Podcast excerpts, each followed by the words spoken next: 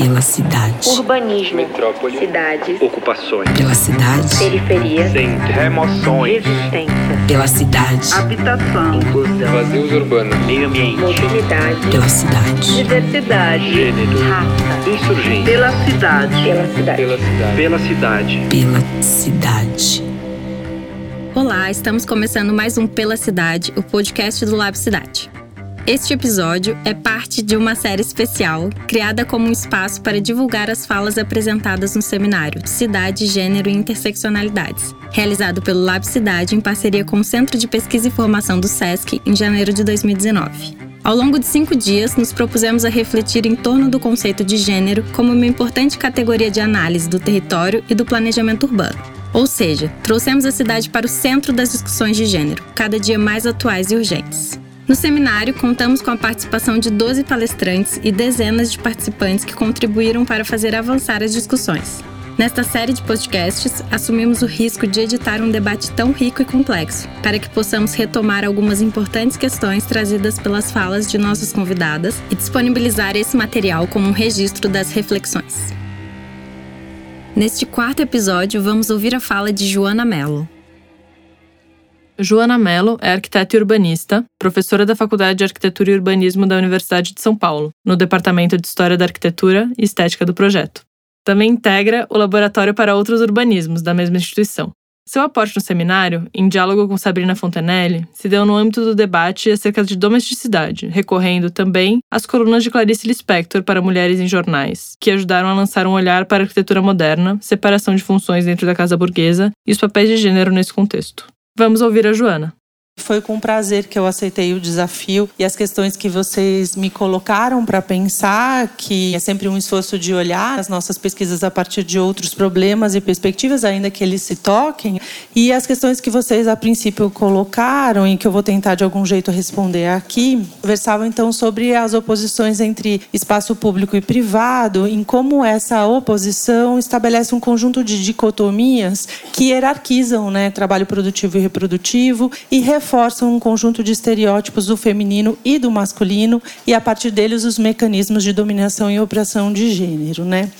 Essas questões elas repercutem no presente, né? Eu vim de azul, né? Para gente, né? Bom, enfim, mas elas na verdade têm história e é importante a gente pensar e estar tá bem atento para reconhecer que elas operaram de modos distintos né, em cada período e em função de outros marcadores sociais, como classe e raça.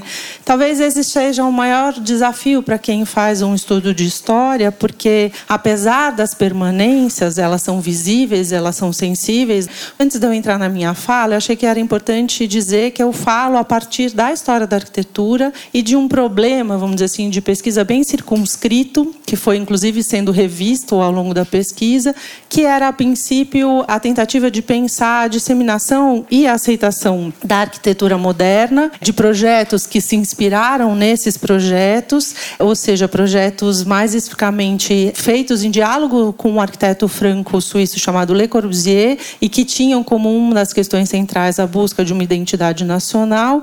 Então, a minha ideia era como esses projetos impactaram a produção privada né, de arquitetura e como, sobretudo, ele tinha sido aceito por uma clientela privada conformada por pessoas de classe média e também das elites, né, classe média e classe média alta, entre os anos 40 e 60 e em São Paulo. Daí porque os edifícios que eu escolhi para analisar, preferencialmente, são as residências unifamiliares que estavam destinadas a essa clientela a partir dessa linguagem. Né? Esse recorte ele foi definido ainda durante o doutorado, quando eu me dei conta de que as mulheres desse grupo social definido, que era formado inclusive também majoritariamente por mulheres brancas, a maioria delas donas de casa, tinham desempenhado um papel importante na aceitação das propostas modernas de arquitetura, porque elas elas tinham, entre outras coisas, sido alvo preferencial de um conjunto de discursos sobre morar que iam ao encontro dos preceitos defendidos pelos arquitetos, tais como praticidade, racionalidade, eficiência e conforto. Princípios que estão circulando por revistas de decoração, que estão circulando também por propagandas, e esses preceitos não estavam presentes só então nessas revistas e nas propagandas, mas também em manuais de dona de casa, colunas femininas, revistas de variedades, né? Toda uma literatura que nesses anos 40 e 60 vai ser produzida em larga escala destinada para esse público feminino, né? Um vasto material então que está sendo produzido e que faz parte dos investimentos de industrialização do Brasil nesse momento, de expansão das classes médias e de aumento do consumo a partir de referenciais norte-americanos muito claros e que vão ter na casa o seu foco principal de investimento material e simbólico, né? Mas além dessas fontes de pesquisa que me ajudavam um pouco a me aproximar da clientela, porque de novo meu foco era pensar essa arquitetura a partir da perspectiva do consumo e não só da produção, eu também me aproximei da literatura. O trabalho da Vânia Carneiro foi um trabalho bem importante. Depois, essas referências vão aparecer à medida que eu for falando. Então, além desses documentos que eu já mencionei, eu também me aproximei da literatura, porque, como nos ensina justamente essa autora, Vânia, todos aqueles aspectos levantados pelos manuais de dona de casa, pelas revistas femininas de decoração, propagandas e afins, na literatura eram elementos que apareciam em movimento. E por isso ela diz: se olhando para o passado a gente não pode observar a sociedade em funcionamento, a gente pode inferir esse funcionamento a partir dos romances e dos contos. Porque, como aí explica o Raymond Williams, embora ela tenha suas especificidades, a literatura é também parte da cultura compartilhada por um grupo de pessoas em um determinado tempo e espaço. Por isso eu escolhi a Clarice Lispector para ser a minha guia, e essa escolha se deu em função do grupo social ao qual ela pertencia, considerando o conjunto de marcadores né, de gênero, classe e raça, mas também porque ela, além de ser escritora ficcional, assinou ao longo da vida três colunas femininas publicadas justamente nesse período. E, de fato, a pesquisa acabou confirmando que, por meio dos seus romances, contos, ou seja, quando ela não estava tão comprometida com as normativas de gênero, a gente podia perceber e reconhecer resistências e conflitos advindos das transformações em curso e que não apareciam nos outros documentos de pesquisa. Né? O que, que eu vou procurar fazer aqui hoje é justamente identificar pensar ou mostrar que a identificação das mulheres com o mundo privado doméstico, construída no Brasil aí a partir, sobretudo, do século XIX, como parte do processo de modernização e que não se fez desvinculada do mundo público e da sua associação com o masculino, mas numa complementariedade, vamos dizer assim, essa identificação começa a ser tensionada justamente em meados dos anos 40 por um conjunto de fatores, ao mesmo tempo em que a gente vê vê um novo investimento discursivo no tríplice papel da mulher como mãe, esposa e dona de casa, cada um desses termos carregando traços daquela formulação original oitocentista, mas ao mesmo tempo trazendo conteúdos novos. Né? Então, desses processos de pesquisas, eu acho que talvez quatro pontos valham a pena da gente colocar aqui em discussão. Primeiro ponto que eu gostaria de levantar em relação a essa discussão mais geral tem a ver com a historiografia da arquitetura. Em linhas muito gerais, assim, a gente pode dizer, pelo menos aqui a partir de São Paulo, que apesar do tema da residência isolada ou unifamiliar estar presente nos estudos de história da arquitetura desde os anos 70, foi só a partir da década de 90 que ela se tornou, de fato, um objeto de pesquisa e de leitura mais detido e complexo. E devo dizer que muito mais por parte dos historiadores da cultura, de um modo geral, do que dos historiadores da arquitetura, que se aproximaram mais desse tema em profundidade a partir dos anos 2000 em diante. Né? Havia, na verdade, uma certa resistência de tratar dessa temática, sobretudo quando se dizia das classes mais altas, né, das elites, dentro do campo arquitetônico, uma resistência ao tema da domesticidade, é, justamente pelo seu caráter privado e feminino.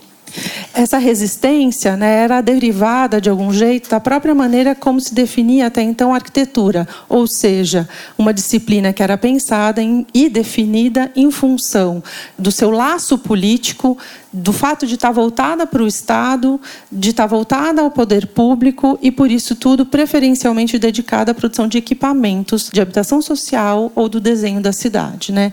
Essa definição estabelecia ou recolocava dentro do campo arquitetônico profissional hierarquias claras de novo entre público e privado, urbano, doméstico, cidade, residência, hierarquias que ainda hoje é, reverberam na formação e na prática dos arquitetos urbanistas e que estabelecem associações de gênero e valoração diversas entre urbanismo, edificações públicas e privadas, habitação, paisagismo e decoração, as primeiras mais identificadas com gênero masculino e as últimas atividades mais identificadas com gênero feminino ou com o universo feminino, né? A livre-docência da Silvana Rubino reflete bem é, sobre essas hierarquias profissionais e de gênero relacionadas, mostrando como, então, as revisões historiográficas ajudam a gente pensar a disciplina e os seus sentidos de modo a superá-las ou reinventá-las. Então, eu achei que era interessante a gente pontuar isso, lembrando um pouco da fala da Ângela ontem, para pontuar como os novos objetos de pesquisa não só demandam novos aportes teórico-metodológicos, como, na verdade, eles também tensionam as próprias definições disciplinares, fronteiras e práticas profissionais. Mas o que me interessa frisar aqui é que a afirmação, essa associação entre mulheres e o universo doméstico, que a gente viu agora nesse primeiro ponto a partir do campo profissional, de fato impactou a produção arquitetônica e o desenho das residências. E esse, então, a gente vai entrar no segundo ponto. A gente sabe que essa associação se deu no processo de modernização, iniciado já no final do século XVIII, mas, sobretudo, no Brasil, ganhando força no século XIX, que envolveu alguns grupos sociais e que envolveu nesses grupos sociais uma separação entre as esferas de produção e consumo, trabalho, uma separação entre morar e cidade. Separação esta que se apoiava nos artefatos industriais de mobilidade que estão sendo produzidos nesse mesmo período, estou pensando ferrovia, rodovia, trem, automóvel, avião, navio, mas também os sistemas de comunicação, que se apoiava na especialização das funções e atividades em edifícios específicos, e aí é que a gente vai começar a ter edifícios só para a indústria, só armazém, só residência e assim por diante, né? Na afirmação de diferenças sociais que também se processam por meio de edifícios específicos e do zoneamento da cidade, conforme também classe, raça e gênero, e na divisão sexuada do trabalho e da vivência da cidade. Essas separações, elas não são visíveis só no tecido urbano, elas estão presentes também no desenho das habitações. Se esses processos, eles têm então uma dimensão material efetiva, eles também têm uma dimensão discursiva forte, que nem sempre se identifica na experiência vivida, sempre mais complexa e diferenciada em função das especificidades de cada grupo social. Qual que é o meu, meu ponto aqui? que eu estou falando é que a gente percebe que no século XIX há um processo de diferenciação que se dá no âmbito do território da cidade, também dentro da casa, de especificação das funções então, para cada edifício e para cada cômodo, uma atividade específica e que também vai se desdobrando em outras separações e oposições em função de classe, raça e também de gênero, né?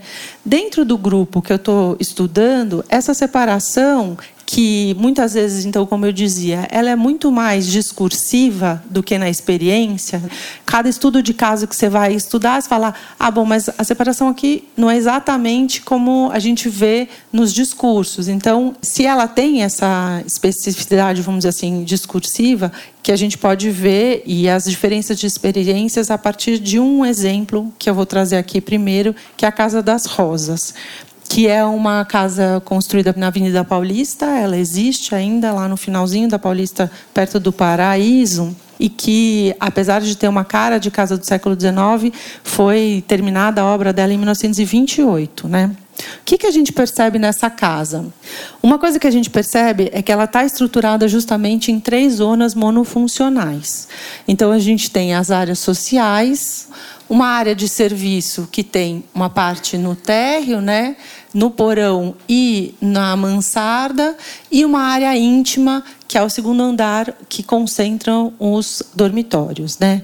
Além disso, a gente percebe também nessas casas e na materialização desse processo que eu recuperei rapidamente, uma separação também por gênero. Então a gente vê que nessa área social, a organização dela se dá em função de uma organização de gênero. Então a gente tem a entrada principal pela Avenida Paulista. Desse lado aqui, a gente tem um espaço que é dedicado ao homem, que é o gabinete e a biblioteca. Um espaço do outro lado oposto, que é o salão, que é um espaço feminino o hall, que é a entrada para as áreas do jardim aqui do lado, e essa sala de jantar, que seria também um espaço masculino. Isso tudo estou seguindo a leitura da Vânia, que eu acabei de mostrar para vocês o livro. O que eu estou interessada de mostrar aqui é justamente esses dois espaços complementares, né? A biblioteca, o gabinete e o salão. Quando a gente olha para o espaço reservado ao homem, que é esse gabinete e essa biblioteca, o que, que a gente percebe?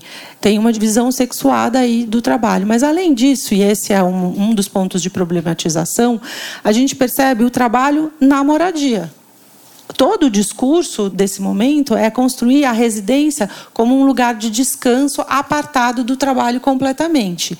O dono dessa casa tem um escritório no centro da cidade. Ele era genro do Ramos de Azevedo, que tinha um, vamos dizer assim, um mega complexo arquitetônico e urbanístico. Então ele tem um escritório no centro, mas ele trabalha também em casa. E não é que ele trabalha à noite, tal. Ele faz e recebe uma parte do trabalho dele se faz em casa. Então, a despeito da existência desse escritório no centro, os negócios se construíam também no âmbito privado por causa da importância, nesse período ainda, das relações sociais para a constituição dos negócios públicos. Há um vínculo entre espaço público e privado no trabalho que a gente percebe na persistência desse gabinete dentro da casa, né? Nesse sentido, a residência ela tem um papel fundamental, um papel de exibição também, né, não só de encontro para estabelecer negócios e parcerias, mas também um papel de exibição e afirmação do status social e do poder econômico desse homem e da sua família. E aí entra a mulher. A mulher vai desempenhar um papel nessa parceria, vamos dizer assim, muito importante. Afinal, é ela, como a casa, que é pensada como um dos índices mais poderosos de exibição desse status e desse poder socioeconômico que está se afirmando simbólica e materialmente por meio desse artefato, casa.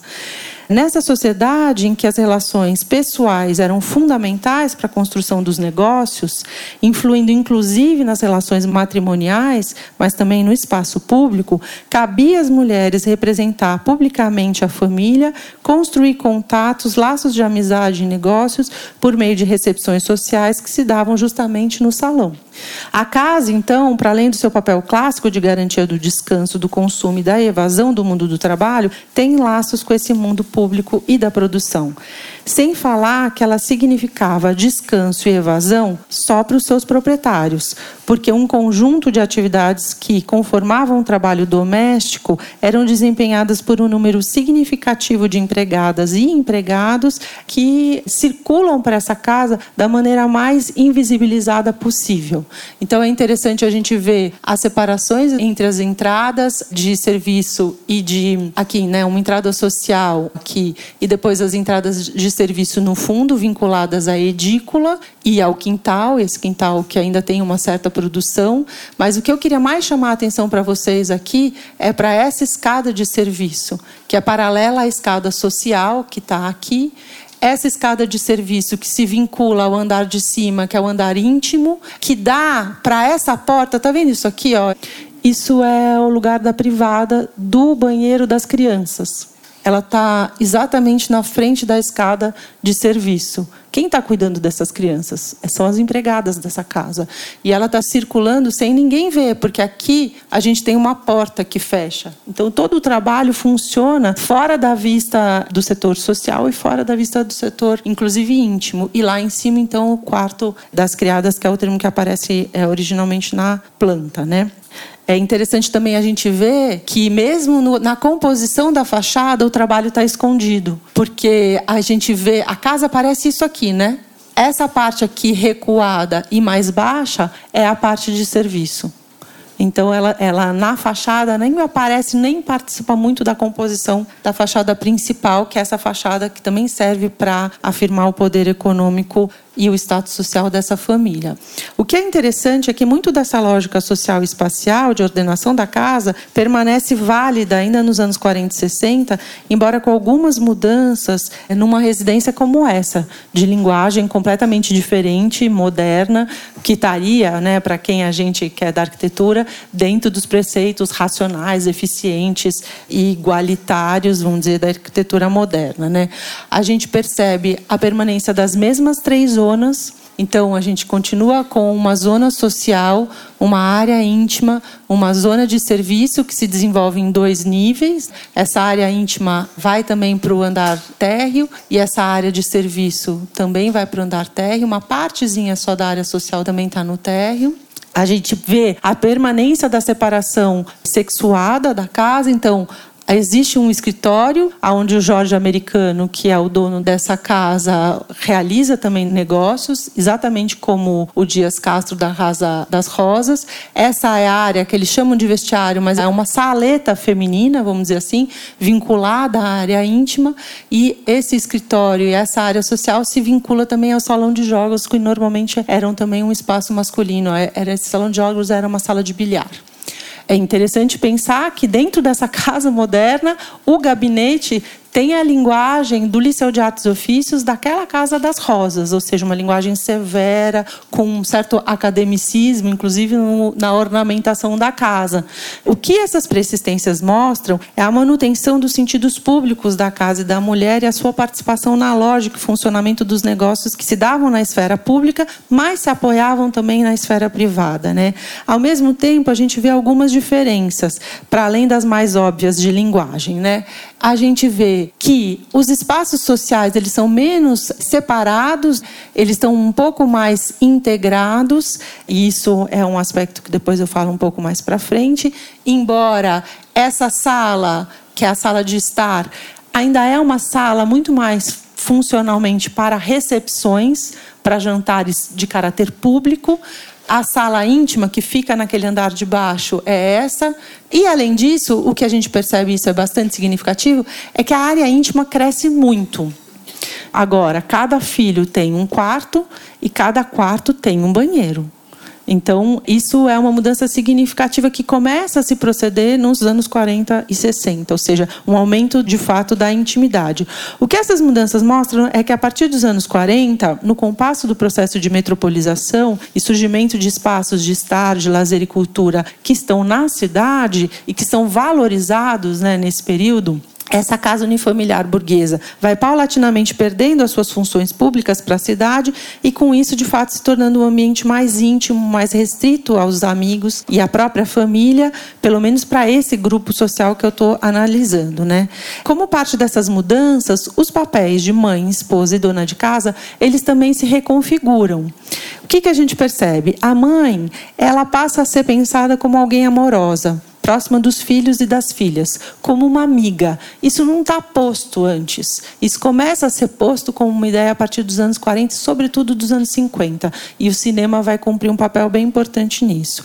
A esposa, além dos atributos anteriores, passa a ser pensada como companheira do homem, com quem ele pode conversar e se aconselhar. E não à toa, Clarice Lispector, nas colunas femininas dela, faz tantas matérias dizendo que a mulher, além de cuidar da beleza, tem cuidar também da sua inteligência para poder ter um papo com o marido. Então está dentro de uma, uma, proximidade, assim, ou de um outro jogo de casal, né? E a dona de casa, ela vai sendo é, apresentada como administradora, um misto de economista, médica e cientista, cujo trabalho doméstico se difere do realizado pela empregada, pelas atividades realizadas, mas também pela maneira como elas são executadas, né? Essa marcação de diferença é crucial e se manifesta corporal e materialmente. Aqui também nessa casa moderna, a parte de trabalho fica escondida pelo agenciamento topográfico e pelo próprio paisagismo, então ela está escondida mesmo. Essa dona de casa, que é a administradora, e a empregada, né? O jeito como elas são retratadas, enfim, toda a economia imagética e o próprio discurso que aparece coloca esse trabalho doméstico em dois lugares diferentes, né? Com isso a gente vai chegar no terceiro ponto, né? Essas associações e as suas reconfigurações, elas estão claramente presentes nas colunas femininas da Clarice entre os anos 50 e 60. Colunas que ela assinava com pseudônimos, porque ela temia macular o reconhecimento como escritora e ao mesmo tempo prejudicar a carreira do marido dela, que era diplomata, o Mauri Gurgel Valente, numa atitude que fala muito dessa experiência social dessa mulher, né?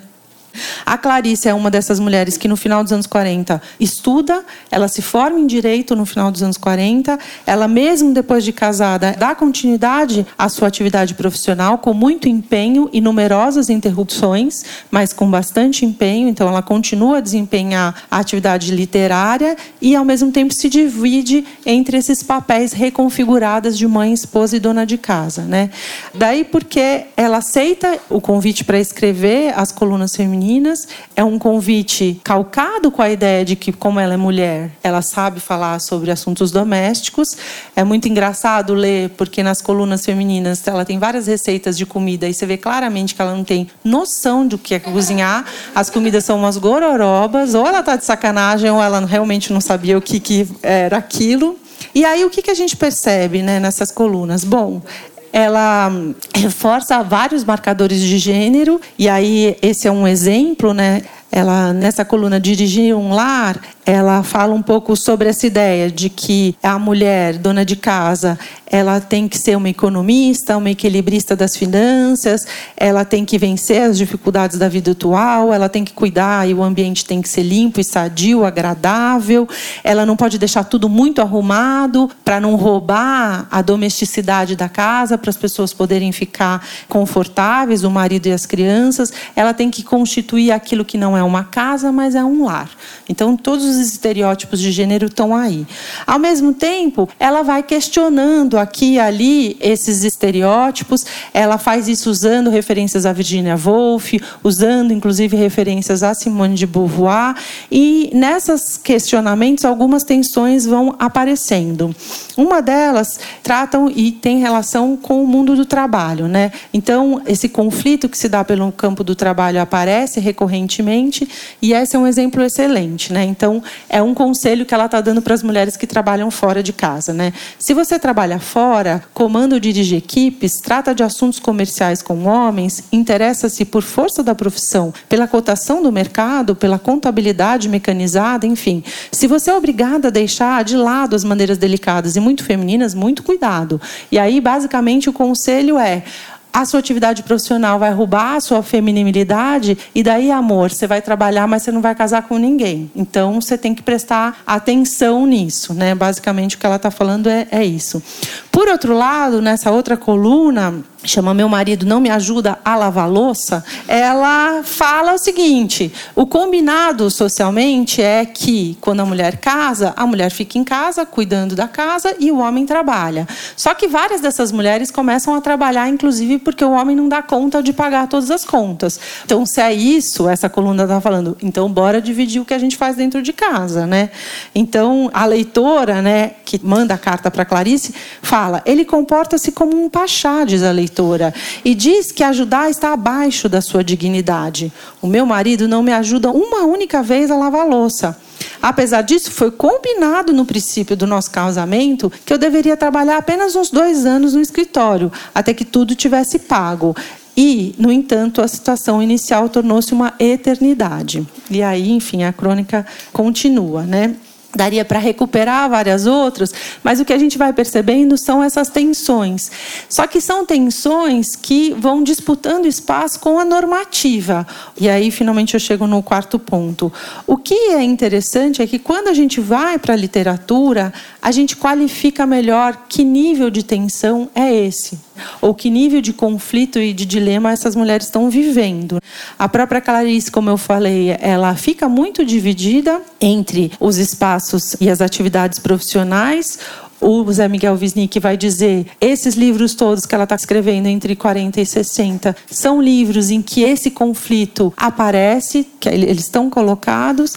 E aí, para fechar, eu queria falar um pouco de um dos contos onde esses conflitos aparecem mais claramente, que é o conto Amor. Antes de entrar nele, o que, que a gente vai percebendo nesses livros todos que eu mencionei para vocês e nesse conto Amor?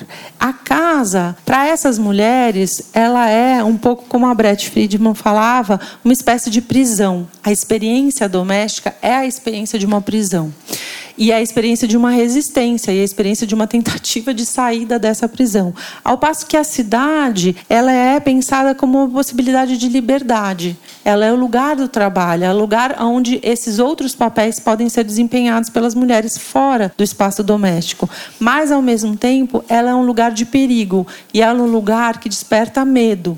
Então é interessante a gente ver, por exemplo, a Lucrécia Neves do romance A Cidade Sitiada, ela não dá conta de lidar com essa cidade e ela acaba fugindo por uma segunda vez, num segundo casamento, indo morar numa cidade ainda menor que o subúrbio onde ela vivia.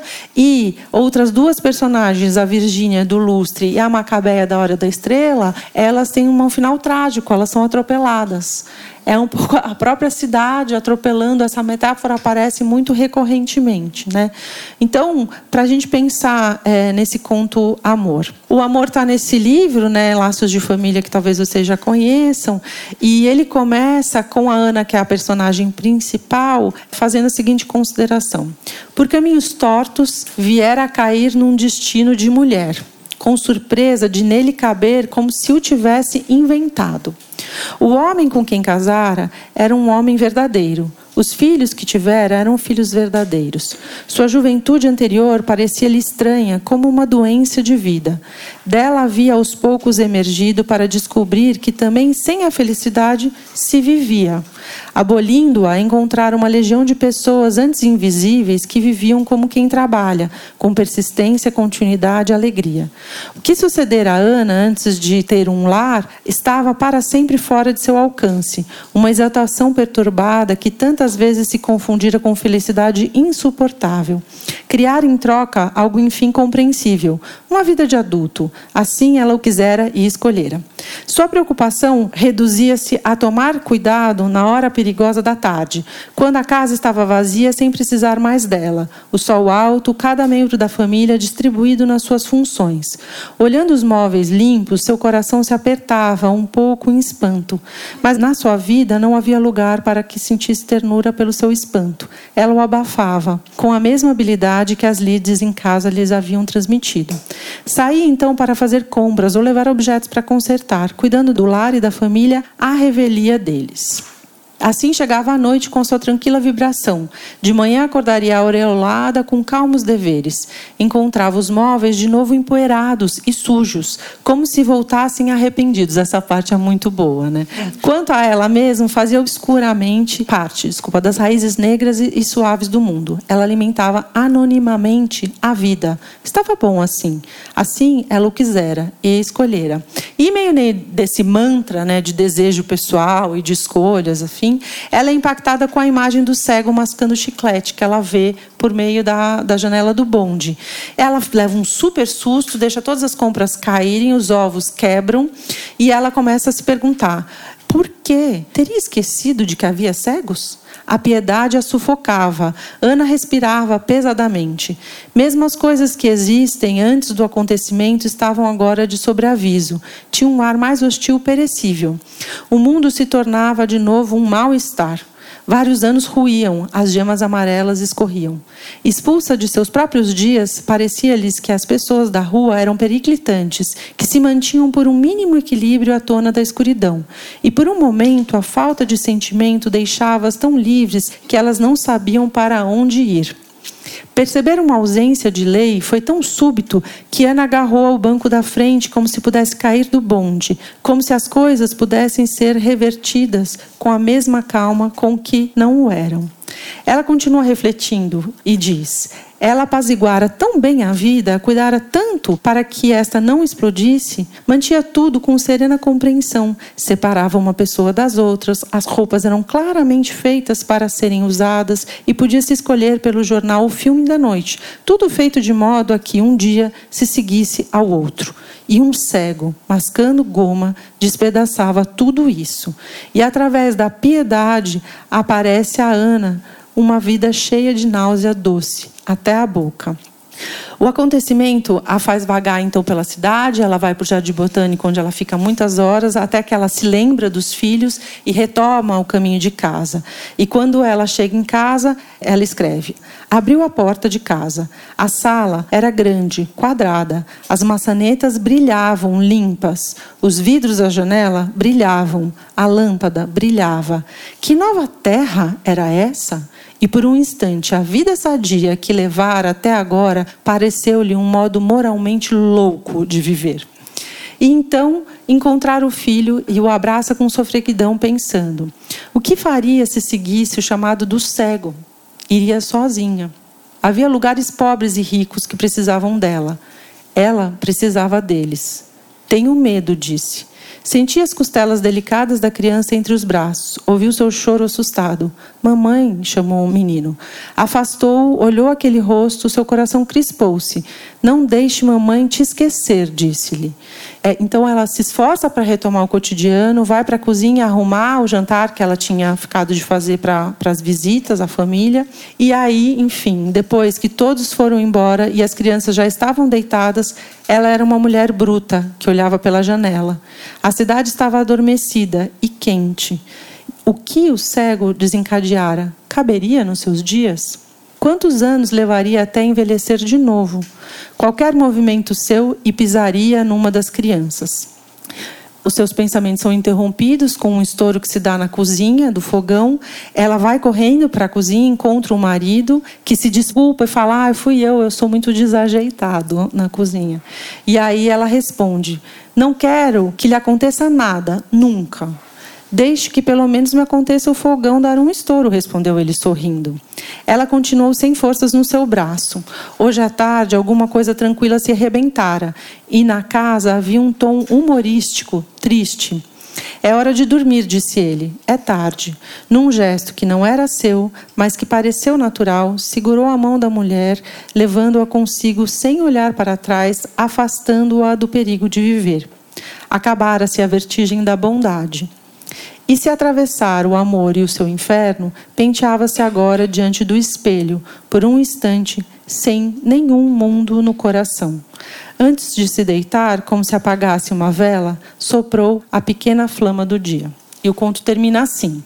Então, o conto ele foi escrito nos anos 50 e eu acho que ele um pouco sintetiza o argumento que eu tentei construir aqui ao longo desses quatro pontos, de que nesses anos 40 e 60, esses papéis clássicos do gênero feminino, mãe, esposa, dona de casa, eles têm um sentido ainda público preservado, eles são importantes, eles participam de uma normativa, mas ao mesmo tempo eles estão em tensão, eles estão sendo questionados assim, sem radicalidade, né? A própria Clarice, nesse sentido, é uma mulher que a gente poderia poderia colocar entre a primeira e a segunda onda do feminismo. Né? Os questionamentos, eles nesse momento não têm a mesma radicalidade que eles vão ter depois nesses outros livros que ela escreve daí dos anos 60 e 70 em diante, né? Aonde justamente os problemas da sexualidade e do direito ao corpo e ao prazer são colocados por essa mesma escritora num outro momento. Nesse período, essa dicotomia do público e do privado, ela se coloca, ela atravessa a relação das mulheres, a relação que elas estabelecem com a rua e a casa, o trabalho produtivo e reprodutivo, mas essa dicotomia, de novo, ela está tensionada e ela não se sustenta do ponto de vista teórico e analítico, como eu tentei mostrar analisando aquelas casas e também no próprio discurso da Clarice, né? O que é interessante a gente pensar é que a dicotomia ela é o cerne de um discurso normativo que muitas vezes é reativo. E esses anos 40 e 60 são momentos de reação, porque existem mudanças de fato é, em curso. E nesse sentido, eu acho que para terminar, vale lembrar o que a Judith Butler falou quando ela veio a última vez aqui para o Brasil, frente ao conjunto de agressões que ela estava sofrendo, que aquelas reações eram reações que se davam diante de alguma coisa que já havia se transformado e sobre a qual não se podia mais voltar atrás. É isso.